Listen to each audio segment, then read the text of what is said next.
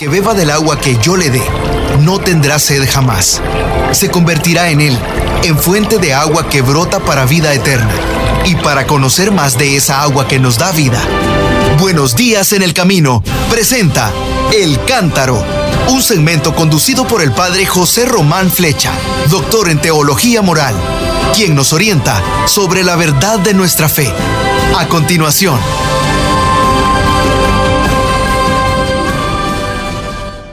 Mis queridos hermanos, así es, soy el padre José Román Flecha, de la sacerdote de la diócesis de León, en España, y les estoy hablando desde la ciudad de Salamanca. Hoy es día 18 de enero. Hace dos días, el domingo, el Santo Padre Francisco, después del rezo del Ángelus, nos anunció, el martes, día 18, comienza el octubre de oraciones por la unión de los cristianos. Así que no falten a la cita. Bueno, pues el día 18 es hoy. Hoy comenzamos el octavario. ¿Qué es eso de octavario? Octavario son ocho días, claro. ¿Y qué pasa en estos ocho días? Que nos dedicamos a orar especialmente por la unión de todos los cristianos. ¿Y eso qué significa? Bueno, nosotros sabemos que en la llamada oración sacerdotal, que se encuentra en el capítulo 17 del Evangelio según San Juan, Jesús oraba diciendo, Padre, te ruego por ellos, para que sean uno, como tú y yo somos uno, para que el mundo crea. Bueno, así que Jesús quería que fuéramos uno y no tantos separados como ahora somos tantos grupitos que se dicen, nos decimos cristianos, y cada uno vamos por una parte, cada uno tenemos una autoridad, afirmamos unas verdades, dejamos otras, como quien va a la tienda, al supermercado y toma el artículo que le gusta, deja el que no le gusta. Tenemos verdades diferentes a veces, tenemos modos distintos de actuar, diversas moralidades incluso. Tenemos diversos sacramentos, si es que los tenemos. Tenemos diversas formas de oración. Bueno, Jesús estará diciendo que no era esto lo que yo le pedía al Padre. Padre, te ruego por ellos para que sean uno, como tú y yo somos uno, para que el mundo crea. Para que el mundo crea. En alguna parte he leído una anécdota que es muy triste, no es, no es ninguna broma. Dice que un misionero no sé qué de qué rama cristiana, allá en África, eh, se detuvo un día delante de un nativo de allí, de aquella tierra, le dijo, ¿tú a qué religión perteneces? Dijo, yo a la de siempre, a la de nuestros antepasados, los que creían en los espíritus, eso. Dice, ¿y tú no has oído hablar del cristianismo? Dice, sí, algo, sí. ¿Y no te gustaría ser cristiano? Creer en Jesucristo, nuestro Señor y Salvador. Y sí, sí, me gustaría. Bueno, ¿y, a qué esperas entonces? bueno, espero a que se pongan de acuerdo ustedes, porque cada uno me presenta a Jesucristo de una manera, unos aquí en esta esquina me lo presentan de esta forma, otros en la calle tercera me lo presentan de otra manera. Estoy esperando a que se pongan de acuerdo. ¿Qué le parece? Bueno, no sé si es una anécdota, no sé si ha sucedido alguna vez. Yo creo que sí. Creo que sucede. No es que haya sucedido, es que sucede. Bueno, y, ¿y cómo surgió esta idea de que estaría bien que oráramos por la unión de los cristianos? Pues ha surgido desde hace mucho tiempo, no la hemos empezado nosotros, no. Yo creo que el primer nombre o de los primeros que suenan en esto de tener en cuenta la oración fue un reverendo que se llamaba James Stewart que hacia el año 1820, 1820, o sea, hace dos siglos, publicó unos consejos para la unión de los cristianos con vistas a la efusión del Espíritu. Bonito, ¿verdad? Hace dos siglos ya. Veinte años después, el reverendo Ignacio Spencer, que era un convertido a la Iglesia Católica, había entrado en contacto con John Newman, que hoy es santo, allá en el movimiento de Oxford, editó un Plan de Oración para la Misión, allá por el año 1840. Unos pocos años después, como consecuencia del movimiento de Oxford, en Gran Bretaña, se creó la Asociación para la Promoción de la Unidad del Cristianismo en el año 1857. Y aquella asociación congregaba a varios miles de anglicanos, de católicos y de ortodoxos griegos. ¿Qué les parece? Y hay una cosa que me da un poco de pena decirla, y es que desde Roma, por deseo del Papa, del Beato Pío IX, en 1864, se prohibió a los católicos participar en aquella asociación. Me da pena. Y eso, el Beato Pío IX lo explicaba así, que los fieles de Cristo y los varones eclesiásticos oren por la unidad cristiana, guiados por los herejes. Y lo que es peor, según una intención en gran manera manchada e infecta de herejía, no puede de ningún modo tolerarse. Otra razón por la que deben los fieles aborrecer en gran manera esta sociedad de Londres es que quienes a ella se unen favorecen el indiferentismo y causan escándalo. Es decir, terminan como diciendo, bueno, lo mismo da que seas católico, que seas ortodoxo, que seas anglicano, al final todo da lo mismo. Bueno, pues eso no le gustó al Beato Pío IX, al que por otra parte tenemos una gran veneración, ¿verdad? Más tarde todavía, en 1867, la primera asamblea de Lambeth, de nuestros hermanos anglicanos, se fue reuniendo periódicamente y reuniendo al episcopado anglicano e invitó a todos a orar por la unidad cristiana. Fueron cambiando también en la Iglesia Católica las cosas y el Papa León XIII, el año 1885, ordenó que todos los años se celebrase una novena pidiendo la unión de todos los cristianos separados y la ponían esa novena en el tiempo que va, desde la fiesta de la ascensión de Jesús a los cielos hasta la fiesta de Pentecostés o venida del Espíritu Santo. Muy bien. ¿Cómo van cambiando las cosas, eh? De un papa a otro. Claro, porque va cambiando también el modo de entender las cosas. Seguramente al principio se veía como un paso al indiferentismo.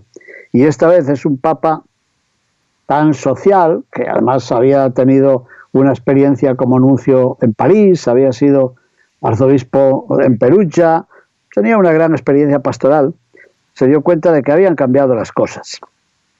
Bueno, algún tiempo después, el reverendo Paul Watson, pastor de la Iglesia Episcopaliana de los Estados Unidos, proponía en el año 1980 la celebración de lo que se llamó desde entonces, ya en el siglo XX, el octavario por la unidad. Bueno, pues él, Watson, ingresaría después en la Iglesia Católica junto a dos congregaciones religiosas que él había fundado y trajo a la Iglesia Católica ese espíritu. Un poco después, el año 1921, es decir, hace un siglo, Spencer Jones fundó la Asociación octavario para la unión de las iglesias, con el objetivo muy claro, la unión corporativa de las iglesias de Roma y de Inglaterra. No pensaban en la conversión de personas concretas, sino la persecución de las, de las iglesias. Eso ya era mucho más importante. Pero, ¿qué quieren? No fue fácil, ¿verdad? Si querían que se unieran corporativamente la Iglesia Católica Romana y la Iglesia Anglicana, ¿qué pasó? Pasó que los ortodoxos, los luteranos, los calvinistas dijeron, ah, eso no nos interesa. Así que seguramente haría falta dar algún paso más y cambiar las cosas para que se crease, en todo caso, un octavario de oraciones en favor de la unión de los cristianos. Un paso muy importante fue el que dio Paul Couturier, nacido en Lyon, Francia, en 1881 y ordenado sacerdote en 1906. Primero estuvo de servicio sacerdotal como vicario de una parroquia, después profesor de una high school en su ciudad natal, una escuela media, y más adelante empezaría a crear algo parecido a lo que tenemos ahora. En 1932 visitó la abadía de Chevetogne y se contagió con el espíritu ecuménico del cardenal Mercier. Así que él se transformó, se transformó totalmente y propuso este octavario para la unidad de todos los cristianos, que en el año 1939 se convirtió en una semana de oración por la unidad. Bueno, y eso es lo que tenemos ahora. Llevamos un siglo orando por la unión de todos los cristianos. ¿Y ustedes qué creen? ¿Será necesario o no? Yo creo que sí. Es necesario y hoy todas las iglesias, de alguna forma, procuran tener una oración por la unión de los cristianos. Pero claro, a Dios rogando y con el paso y con el palo dando, ¿verdad? Hace falta orar por la unidad y hacer algo también. ¿Y qué es lo que podemos hacer? Seguramente meditar. Cada año se ha ido celebrando el octavario de unión, el octavario de oraciones por la unión de los cristianos, teniendo un lema muy concreto. Por ejemplo, yo recuerdo algunos. El de 1968 tenía este título, Para alabanza de su gloria, y estaba tomado de la carta a los Efesios. A ver, otro año que les guste a ustedes. El año 1976, que fue el año que empecé a ser profesor en esta Universidad Pontificia de Salamanca. El lema estaba tomado de la primera carta de Juan, capítulo 3, versículo 2. Ahora somos hijos de Dios. El año 77, un tema que me gusta mucho. La esperanza no defrauda. Uy, un tema muy actual. En el año 1980 el lema era Venga a nosotros tu reino. ¿Les ha gustado? Bueno, y así fuimos caminando, caminando, caminando. En el año 2000, al entrar en el tercer milenio, bendito sea Dios que nos ha bendecido en Cristo. Tomado de la carta a los Efesios, capítulo primero, versículos 3 al 14. El año 2001, les va a gustar. El lema era yo soy el camino, la verdad y la vida. Tomado del Evangelio de Juan, capítulo 14, versículo 6. El año 2002, un tema muy importante, tomado del Salmo 36. En ti está la fuente de la vida. Dirán ustedes, bueno, ¿y ahora, en este año? Bueno, pues en este año, 2022, los temas han sido elegidos por nuestros hermanos cristianos del Próximo Oriente, de Tierra Santa, y en Tierra Santa hay católicos, y hay ortodoxos, y hay luteranos, y hay evangélicos, y hay de todo. Bueno, pues nuestros hermanos de Tierra Santa y de Jordania y de Siria y del Líbano se han unido para proponernos el lema. Y el lema está tomado del Evangelio según San Mateo. Hemos visto salir su estrella y venimos a adorarlo. Me encanta. Ese texto bíblico nos recuerda el motivo que llevó a los magos a dejar su casa, a ponerse en camino, para salir a la búsqueda del rey que había nacido en Belén. Así que en este año 2022, mis hermanos, estos hermanos cristianos del Oriente Próximo nos proponen un itinerario, un camino muy interesante, inspirado en aquel relato evangélico. Al igual que los magos, también católicos, anglicanos, luteranos, episcopalianos, como se llaman en otras partes, metodistas, eh, todos, podemos tratar de vivir aquella experiencia de los magos, experiencia de observación de una estrella, experiencia de deseos, experiencia de camino, experiencia de preguntas, de encuentro, de adoración. Bueno, y es un octavario, son ocho días.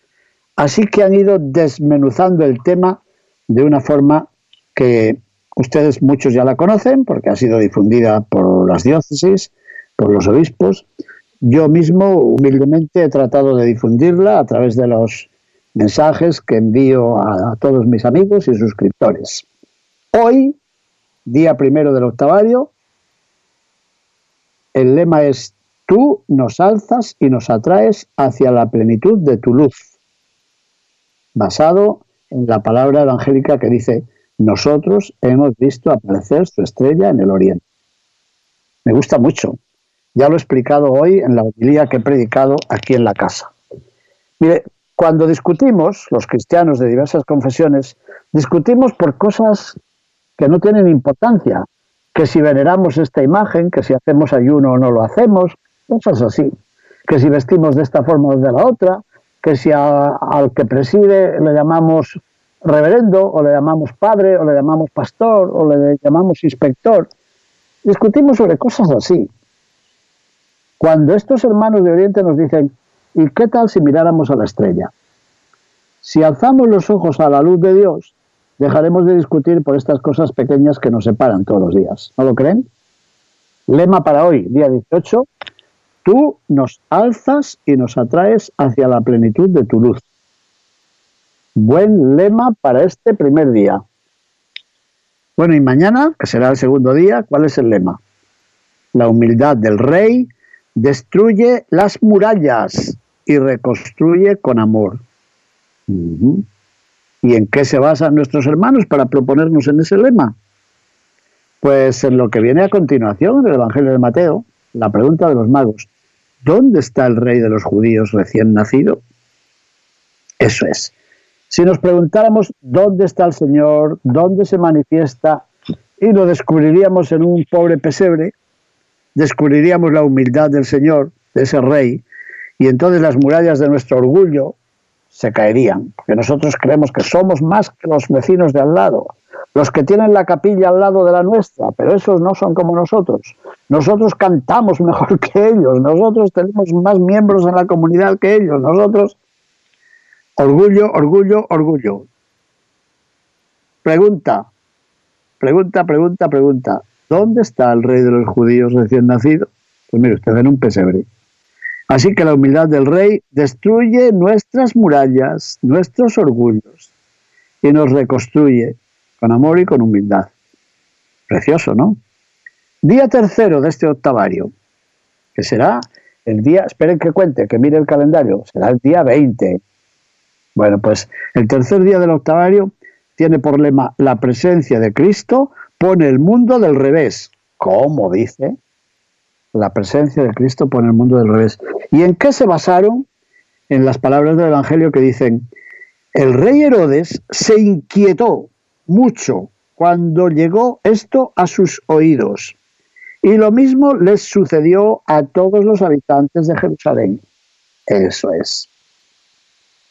Si nosotros escucháramos la palabra de Dios, tal vez nos pasaría como al rey Herodes y nuestro orgullo se quedaría en ridículo. La presencia de Cristo pondría el mundo del revés. Y si nosotros creemos súper importantes en nuestra congregación, si pensamos que nuestra iglesia o nuestro grupo es lo más importante del mundo, tal vez nos pase como al rey Herodes, que al sentir, al oír hablar de Cristo, se nos caen todos los orgullos y toda nuestra seguridad. ¿No creen? Y estaríamos en proyecto para buscar la unidad. Cuarto día, la mitad del octavario. Nuestros hermanos de Oriente nos proponen este tema aunque pequeños y humillados, nada nos falta. ¿Y eso por qué? Porque se basan en las palabras del Evangelio que dicen, y tú, Belén, no eres en modo alguno la menor. Evangelio según San Mateo, capítulo 2, versículo 6. Así que, aunque en nuestra parroquia seamos pocos, aunque solo vengan los ancianos, aunque los jóvenes no estén viniendo, aunque se nos caiga la esperanza de vez en cuando. Bueno, pues mire, aunque pequeños y humillados, tenemos al Señor. Nada nos falta. Y eso lo pueden decir los católicos romanos, lo pueden decir una comunidad episcopaliana que vive al lado de la nuestra, y lo pueden decir los de la comunidad de no sé qué, que vive una cuadra más allá. Pequeños y humillados, pero si tenemos al Señor, nada nos falta. Buena cura para nuestra soberbia. Día quinto. El lema será guiados por el único Señor.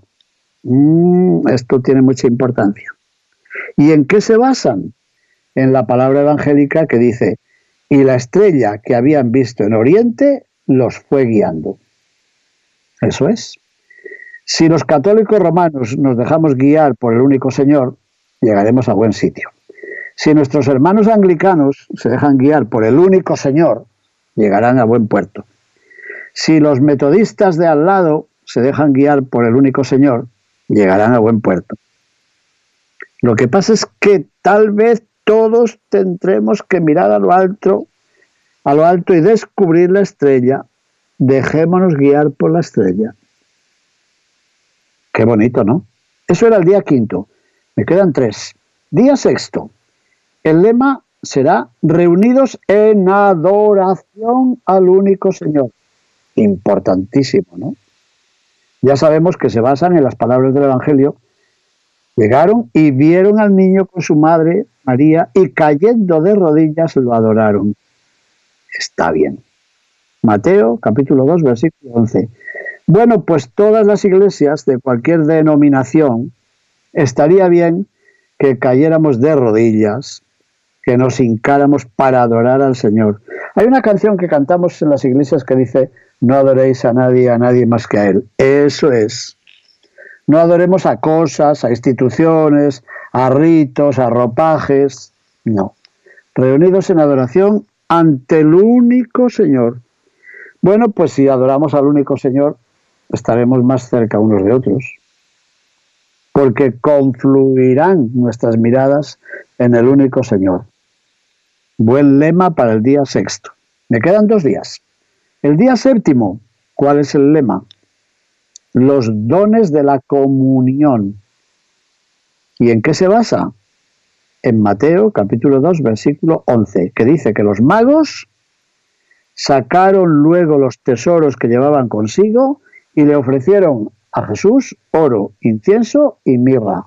Muy bien. Así que eso quiere decir que las diversas congregaciones que se dicen cristianas, de cualquier denominación, estaría bien que creyeran que el único tesoro es el Señor. Y que dejemos nuestros tesoros para ofrecérselos al Señor.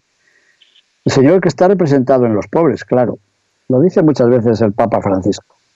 ¿Qué tal si todas las confesiones cristianas de cualquier color nos pusiéramos de acuerdo para atender a los pobres, a los necesitados, a los que no tienen trabajo, a los migrantes, a las personas que son mal utilizadas, a los esclavos del mundo de hoy.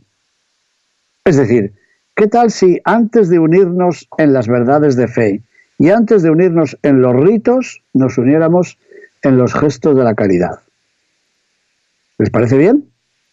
Unirnos en los dones.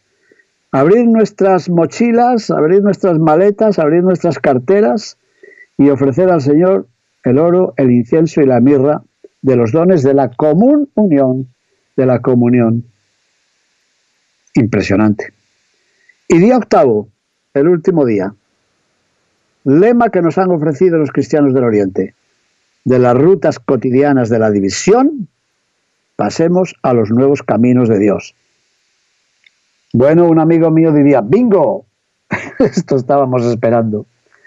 Volver por otro camino porque los magos regresaron a su país por otro camino, según Mateo capítulo 2, versículo 12. ¿Qué les ha parecido este itinerario de ocho puntos para ocho días, insistiendo en lo que nos sobra de orgullo y en lo que nos falta de humildad, de oración, de contemplación, de generosidad, de caridad, para que podamos vivir más unidos? Qué hermoso, ¿no? Como se puede ver, es la lectura de la palabra evangélica la que ha de convocarnos una vez más la que ha de favorecer el encuentro fraterno que el Señor quería de sus discípulos. De hecho, mis hermanos, la meditación sobre este texto evangélico puede ayudar a los cristianos de diversas confesiones a encontrarse en la oración y en la acción, en la generosidad. Por eso, porque tiene que motivarnos para asumir en la vida concreta de las personas y de las comunidades unas actitudes que pueden y deben ser compartidas por todos los que decimos seguir al Señor. Pues ya, con motivo del octavario por la unión de los cristianos que comenzamos hoy, el itinerario de los magos ha de convertirse para nosotros en memoria, en reflexión y en compromiso. ¿Cómo? Dirán ustedes, a ver, repita, repita eso. Que sí, sí, sí. El itinerario de los magos, el camino de los magos es para nosotros memoria, reflexión y compromiso. ¿Y esto lo ha dicho el Papa? No, mira, esto, esto se me ha ocurrido a mí. O sea que si, si no les convence, no pasa nada. Pero yo creo que ese relato es memoria, reflexión y compromiso. ¿Por qué y cómo? Porque es memoria del pasado que tenemos que dejar que sea purificado por el amor, nuestro pasado. Y para el presente, es una buena reflexión para el presente en que hemos de vivir hoy, ahora, en este siglo, en este año. Vivir con fe. Y luego, en compromiso, porque tenemos que testimoniar el Evangelio, dando este testimonio de nuestro compromiso para un futuro de comunión, de una comunión que esperamos confiadamente, pero también activamente, queriendo que el Señor nos ayude a dar estos pasos. Bueno, me gusta mucho este octavario de oraciones por la unión de los cristianos. ¿Se me nota mucho? Bueno, muchas bendiciones. Gracias por su atención.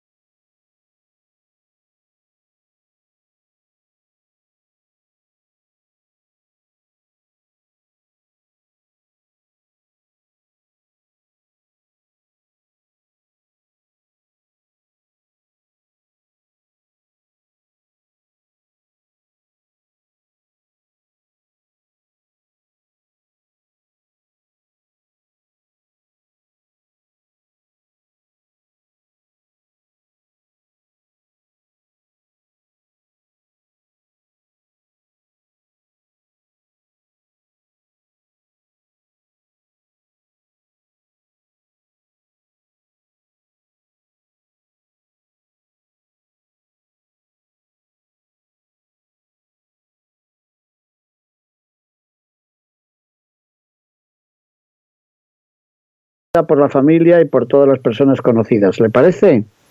Sí, padre. Ella, ella, cada que yo quería hablar con usted, ella luego me decía, le decía yo, mija, márcale al padre.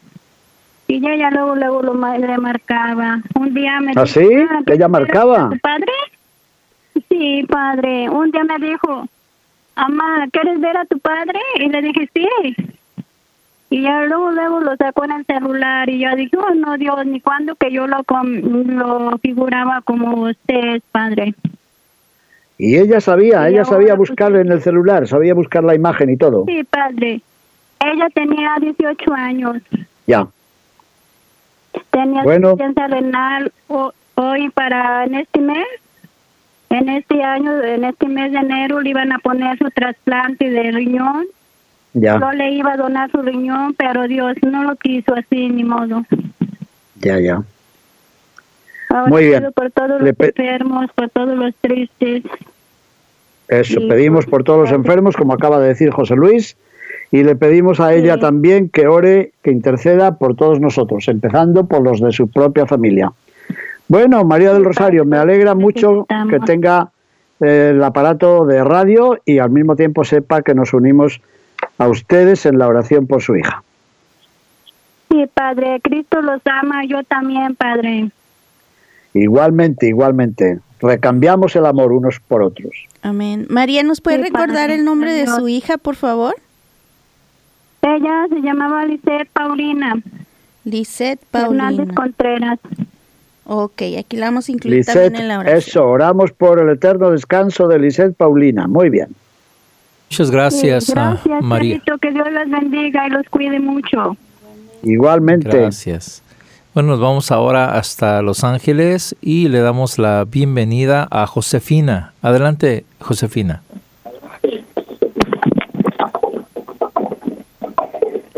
Adelante, Josefina, ¿le escuchamos? ¿Aló? Sí, el padre le escucha. A ver, diga, dígame. Pues, ¿Le puede bajar su radio, sí, Josefina, sí, porque por me favor? oigo a mí mismo. Sí, porque está haciendo eco su radio. Escuchas nada, nada Sí, a más ver, por su teléfono. La llamada.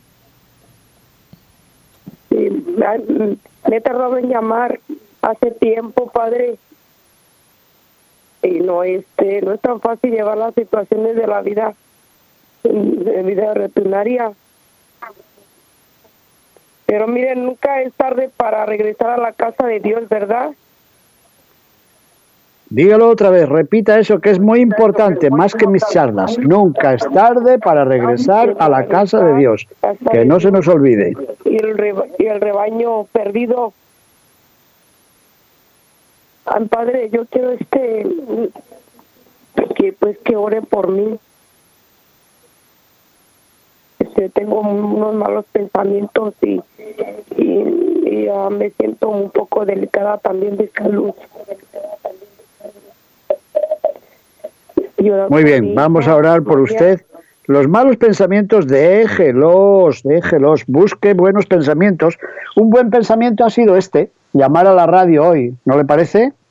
Un buen pensamiento es escuchar a María del Rosario que ora con fe por la muerte de su hija. Un buen pensamiento es saber que estamos unidos, que queremos buscar el camino de la unidad. Bueno, un buen pensamiento es pensar que Dios quiere para usted que llegue a cumbres más altas en el amor, en la amistad, en la esperanza. Tenga esos buenos pensamientos. Y luego, respecto a la salud, ¿qué quiere que le diga?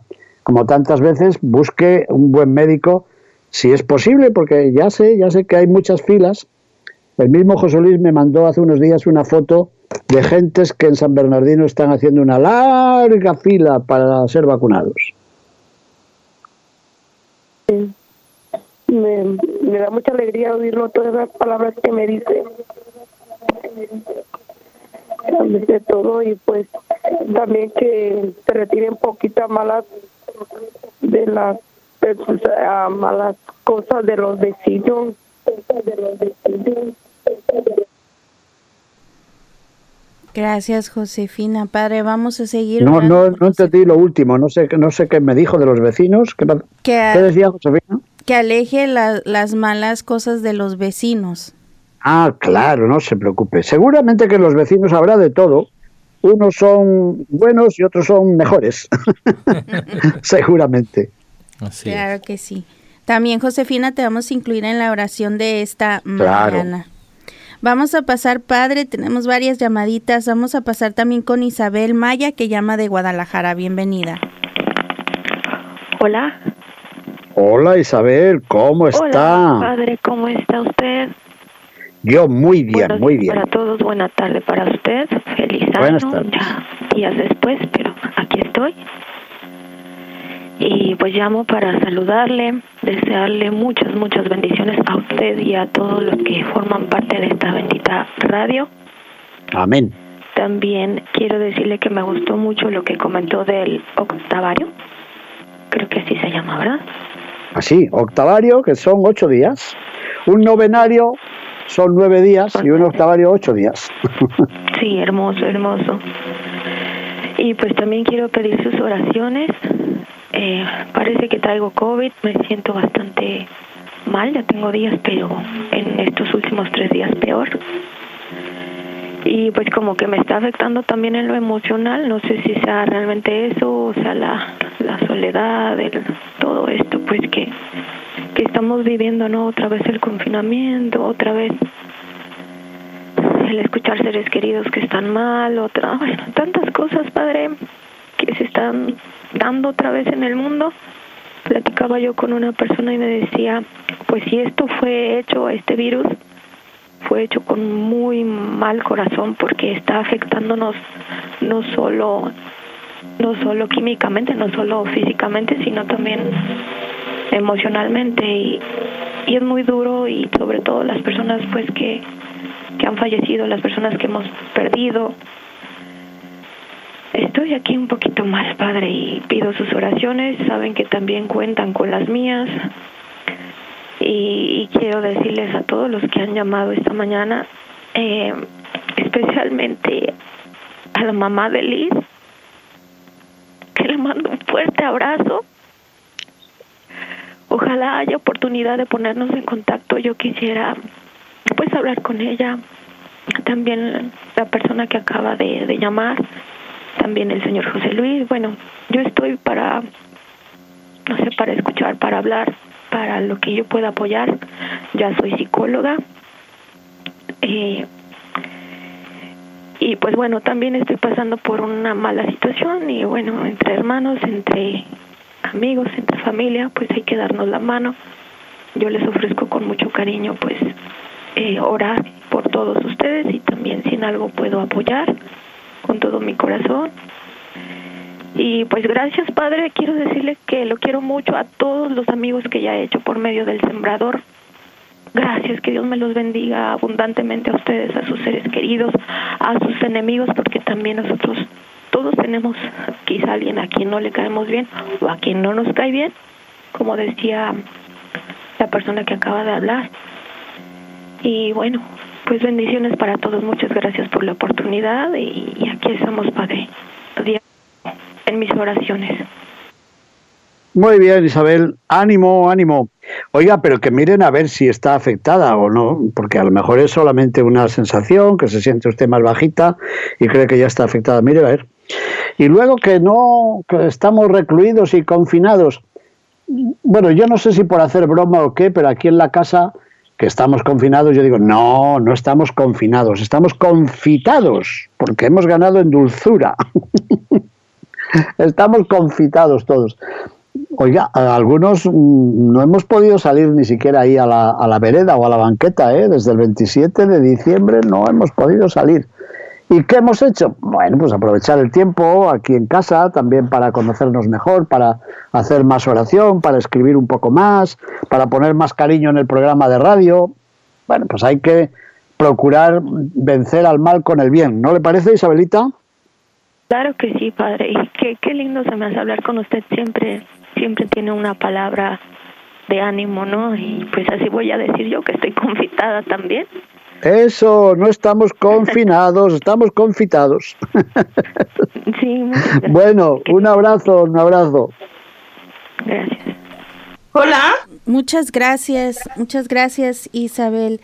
Eh, que Dios la bendiga mucho y continuamos nosotros aquí en el cántaro, Padre, ya listos para recibir su bendición. Eh, no me diga que ya hemos terminado. Un momentito más, sí. Nada más queremos eh, decir a los que se quedaron en espera que mañana llamen tempranitito para que puedan entrar sus llamadas.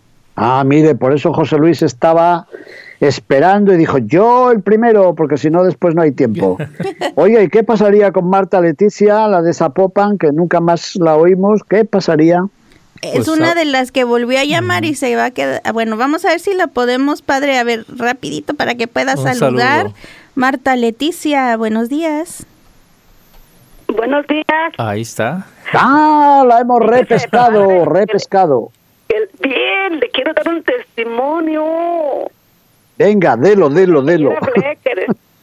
sí, ¿se acuerda que ayer hablé porque le decía que me sentía mal porque que porque tenía muchos pecados en mi vida y perdoné a una hermana mía y y, sin, hacer sin hacer oración tenía tres años sin confesarme y empecé a perdonar a mi hermana y a mis hermanos sobre problemas familiares graves así pero fíjese padre que el enemigo a través yo, yo tenía tres años que no me confesaba le dije y estaba ser alejada de los sacramentos siempre sí. charita todo todo el sembrador pero estaba alejada de, de los sacramentos padre y yo y todo el tiempo he vivido en pecados mortales, de todo, de avaricia, de gula, de crítica, de todo, todo. Mi vida ha sido un excremento total, ¿sí?